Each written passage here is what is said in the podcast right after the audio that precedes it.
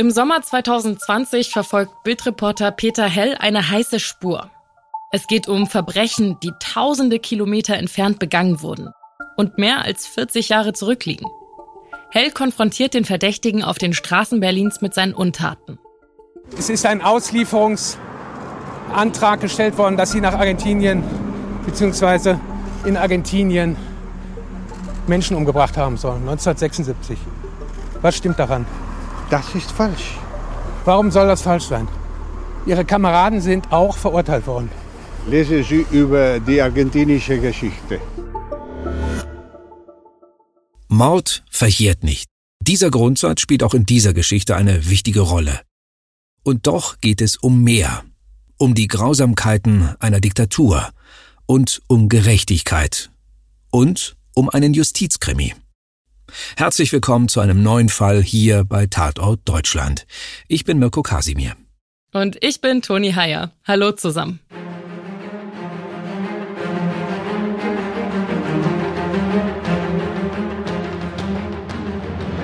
Tatort Deutschland. Die Crime-Doku von Bild. Mitte der 70er Jahre erreicht Argentinien politisch einen Tiefpunkt. Seit Jahren ringen das Militär und die Sozialisten um die Macht im Land. Am 26. März 1976 reißt die Armee die Regierungsgeschäfte an sich. Ein General namens Jorge Videla putscht die linke Präsidentin Isabel Perón aus dem Amt. Erstmal sind viele Bürger damit einverstanden, aber nach und nach zeigt sich, dass dieses Regime mit unfassbarer Härte gegen Andersdenkende vorgeht. Eine Ära der Angst beginnt. Eine Zeit des Todes und der Trauer. Die Macht der mörderischen Generäle verfällt erst 1983, nachdem sich Argentinien mit dem Krieg um die Falklandinseln vor der Welt blamiert hat. Aber beim Machtwechsel verhandelt das Militär noch erfolgreich eine Art Amnestie heraus, das sogenannte Schlussstrichgesetz. Erst ab dem Jahr 2005 wird die Diktatur in Argentinien wirklich aufgearbeitet. Von 1976 bis 1983 sollen nach offiziellen Untersuchungen 10.000 Menschen ermordet worden sein. Menschenrechtsorganisationen gehen von 30.000 Opfern aus. Die Gegner der Diktatur wurden in Gefängnissen zu Tode gefoltert aus Flugzeugen geworfen oder von sogenannten Todesschwadronen erschossen. Zu den Tätern gehört ein Mann namens Luis Esteban Küburg. Peter Hell stellt ihn uns kurz vor. Also Luis Esteban Kiborg war zu dieser Zeit zwischen 1976 und 1983, das ist genau die Zeit, in der Argentinien unter einer Militärdiktatur stand, äh, unter Diktator General Videla. In dieser Zeit war Luis Esteban Küborg in Mar del Plata Kampfschwimmer, Kommandeur einer Elitetruppe. Er war Leutnant, er befehligte eine Kompanie und diese Kampfschwimmereinheit wurde von diesem Diktator Videla eben dazu benutzt, in Argentinien sogenannte Subversive, also Regierungsgegner, zu jagen, zu verfolgen und auch zu foltern. Und Kiborg war eben äh, laut Staatsanwaltschaft in Deutschland maßgeblich an diesen Folterungen, an diesen Ermordungen beteiligt. Wie viele andere lebt Küburg nach der Diktatur weiter ein normales Leben in Argentinien. Erst als im Jahr 2005 die Gesetze geändert werden, macht sich in der Szene der Militärs Unruhe breit. Als erste Prozesse anberaumt werden, gelingt Küburg die Flucht. Also es, das Ganze spielt sich so um 2011, 2012 ab. Dort hat die argentinische Justiz eben weiter Prozesse gegen die damaligen Täter geführt. Und da ist auch dann in dieser Zeit Kibok ins Visier der Ermittler geraten. Und er hat das gewusst, weil er hatte natürlich noch gute Kontakte zu alten Justizbeamten, zu alten Militärs. Und da er deutsche Eltern hatte, Luis Esteban Kiborg, hatte er die doppelte Staatsbürgerschaft. Er war Deutsch-Argentinier. Und dann ist er 2012 untergetaucht, ist über Nordamerika, über Europa dann nach Deutschland gekommen und ist in Berlin 2012 in Pankow mit seiner Frau in eine Dreizimmerwohnung gezogen und lebte dort bis 2020 völlig unbehelligt, obwohl er ab 2013 mit internationalem Haftbefehl gesucht wurde. Der Vorwurf damals Verbrechen gegen die Menschlichkeit. Jahre ziehen ins Land. In Argentinien ist Küborg nicht mehr aufzufinden. In Deutschland kennt ihn keiner und niemand sucht nach ihm. Erstmal. Aber zum Glück wollen auch so viele Jahre nach dem Ende der Diktatur Menschen für Gerechtigkeit sorgen. Und über kleine Umwege kommt Bildchefreporter Peter Hell ins Spiel. Ich hatte Kontakt zu diesem Zeitpunkt 2020 zu einem argentinischen äh, Journalisten, der hier in Berlin wohnt, Toni Herwieder. Dieser Journalist hatte über Kontakte mitbekommen, dass eben Luis Esteban Kibok sich hier in Berlin aufhält. Wir haben dann zusammen recherchiert, wir haben ihn zusammen beobachtet und wir haben ihn dann quasi vor seiner Haustür gestellt mit den Vorwürfen, die eben auch dieser internationale Haftbefehl ausdrückt. Er war sehr überrascht. Er sagt, er sei nicht schuldig. Er würde in dieser Zeit äh, nach wie vor, äh, hätte gute Erinnerungen daran. Auch seine Kameraden, die vor Gericht standen und auch äh, verurteilt worden sind, das wären gute Menschen gewesen und Mord könne man ihm nicht vorwerfen. Er würde würde auf eine Verurteilung bzw. auf einen Prozess mit ruhigem Gewissen warten. Okay, nochmal langsam.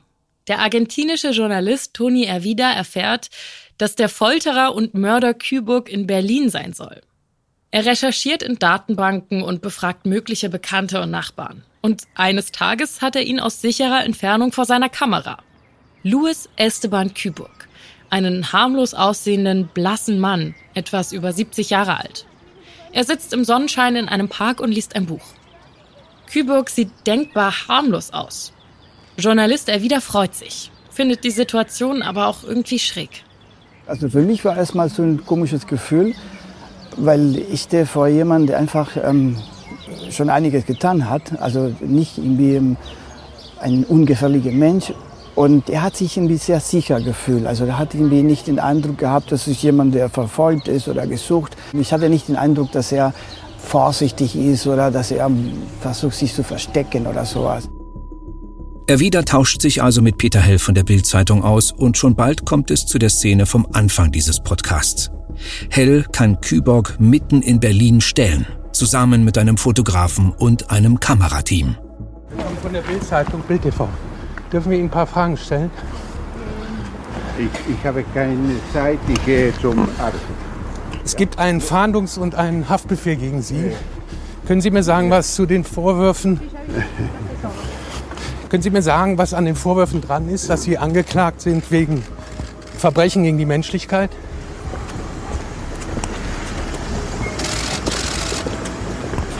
Kennen Sie dieses Fahndungsplakat? Es ist ein Auslieferungs- Antrag gestellt worden, dass sie nach Argentinien bzw. in Argentinien Menschen umgebracht haben sollen, 1976. Was stimmt daran? Das ist falsch. Warum soll das falsch sein? Ihre Kameraden sind auch verurteilt worden. Lesen Sie über die argentinische Geschichte.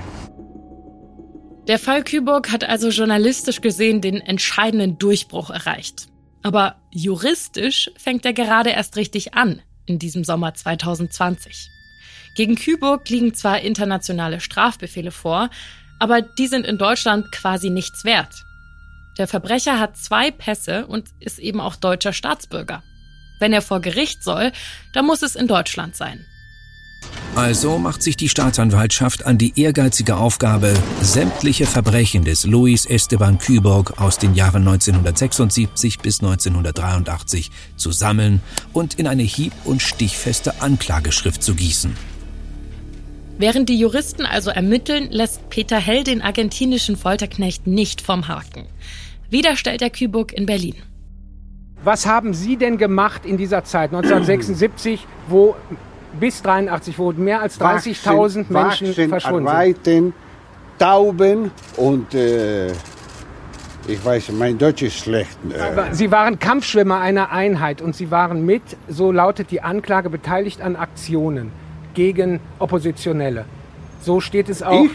So wurden auch Ihre Kameraden, mit denen Sie zusammengearbeitet ah, haben, ich verurteilt. Weiß nicht, äh, äh, diese Klage ist äh, äh, weil ich äh, in Mar del Plata war in 19, 1976.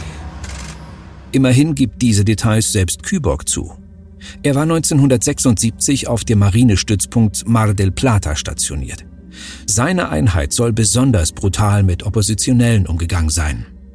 Im Laufe dieser Zeit, in dieser Diktatur, sind über 30.000 Menschen ermordet worden, teilweise ganz grauenhaft. Es gab die sogenannten Flüge, wo eben ähm, Verdächtige in Flugzeugen geladen wurden und dann über dem offenen Meer runtergeworfen wurden. Die ertranken dann, starben natürlich. Studenten, die in der Opposition waren, wurden verfolgt, gefoltert. Und in dieser Kampfschwimmereinheit, auch auf diesem Stützpunkt, ähm, wo eben auch Kyborg tätig war, wurden eben Menschen hin verschleppt, sie wurden gefoltert und sie wurden auch in sogenannte Tauchbecken getunkt. Das sind für die Kampfschwimmer Becken, wo sie eben Tauchübungen machen. Die sind fünf Meter tief und dort wurden die Menschen eben lebend mit Gewichten an den Beinen runtergetaucht, so lange, bis sie eben wieder hochgeholt wurden und dann irgendetwas gestanden haben oder sie sind eben verstorben. Das wurde eben Küborg vorgeworfen. Da soll er laut Staatsanwaltschaft bei mindestens 23 Morden beteiligt gewesen sein. Schlimm genug für die Gefolterten, wenn man denkt, man ertrinkt. Aber wie Opferanwalt Dr. Cesar Sivo berichtet, hatte die Wassermethode auch ganz üble Langzeitfolgen. Sie haben ihre Opfer an den Füßen aufgehängt und steckten sie dann kopfüber in einen Wassertank. Dann ließen sie sie nach unten in die Tiefe sinken. Sie hielten die Opfer so lange unten, bis sie blau anliefen. Dann wurden sie plötzlich wieder nach oben gezogen, damit sie nicht sterben.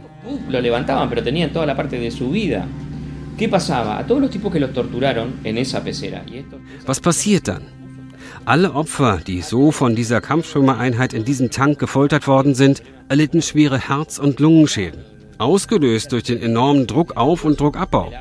Dieses schnelle Auf- und Abziehen war äußerst schlimm für die Lungen und das Herz. Das machte diese Spezialeinheit. Das waren Küburg und seine Leute. Besonders sicher stehen Ankläger da, wenn sie nicht nur detailliert über die Taten berichten können, sondern auch über die Opfer. Im Fall Küburg wird Uma Marocci zum mustergültigen Beispiel für das mörderische System der Militärs. Es passiert am 18. September 1976 in Mar del Plata. Drei Männer einer Sondereinheit zerren den 19 Jahre alten Architekturstudenten Oma Marocci und seine damals 18-jährige Frau Susanna aus ihrer Wohnung und stoßen sie in einen Wagen. Die Behörden gehen Jahre später davon aus, dass beide zum dortigen Marinestützpunkt verschleppt und zu Tode gefoltert werden. Bild spricht 2020 während der Ermittlungen mit Maroccis Schwester Anahi. Ich bin hier in Deutschland, weil einer der Täter, der auch auf der Basis war, auf der mein Bruder entführt, gefoltert und ermordet wurde, in diesem Land lebt. Wir haben den Wunsch nach Gerechtigkeit. Jetzt versuchen wir ihn von hier, also von Deutschland aus, vor Gericht zu stellen. Eh,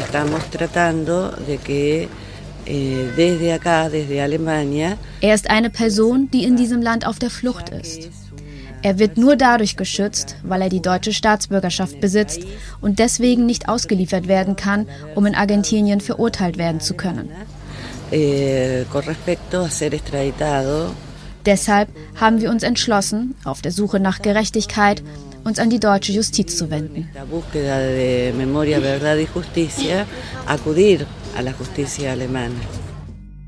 Die Schwester des Folteropfers Marocci, Angehörige weiterer Opfer, Menschenrechtsanwälte und Aktivisten und schließlich Reporter wie Peter Hell und sein argentinischer Kollege Toni Erwida. Sie alle hoffen auf Gerechtigkeit im Fall Küburg. Und noch im Sommer 2023 kommt Peter Hell zu uns in die Podcast-Redaktion und schlägt vor, bald eine Folge über Keybook zu machen. Denn die Anklage sei nun fertig. Noch im Herbst könnte der Folterknecht von Mar del Plata endlich in Berlin angeklagt werden. Würde Küborg angesichts der detaillierten Anklage weiter alles abstreiten? Oder würde er schließlich ein Einsehen haben und gestehen? Vielleicht sogar später Reue zeigen? Peter Hell hat, wie bei all seinen Recherchen, verschiedene Google-Suchen zum Fall Küburg eingerichtet und entdeckt im Oktober 2023, dass jemand bei Wikipedia den Tod des Folterknechts verzeichnet hat.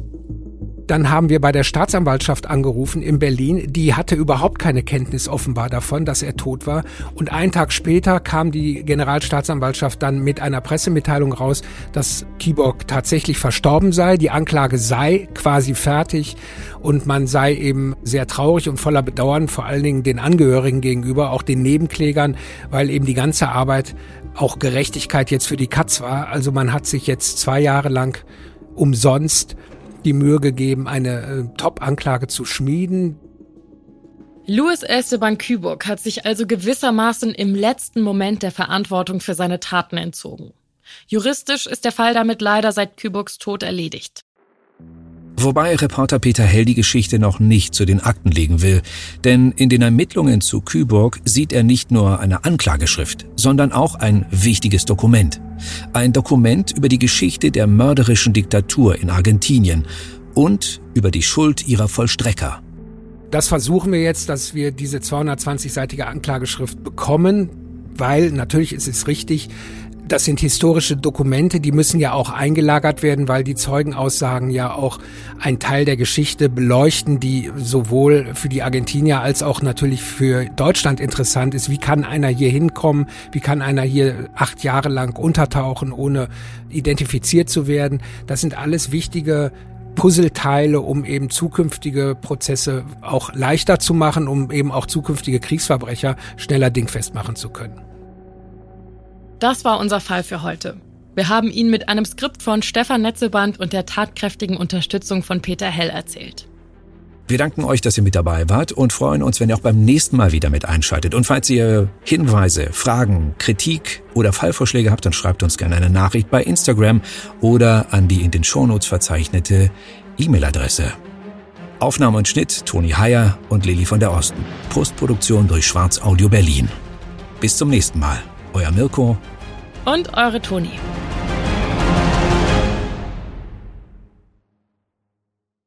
Dir hat diese Folge von Tatort Deutschland gefallen? Du bekommst von True Crime einfach nicht genug. Dann hör jetzt in unsere weiteren Folgen rein. Hier warten mehr als 200 spannende Fälle auf dich, wie das Verschwinden von Rebecca Reusch, der Prozess gegen O.J. Simpson oder die Entführung von Ursula Herrmann. Wir hören uns bei Tatort Deutschland.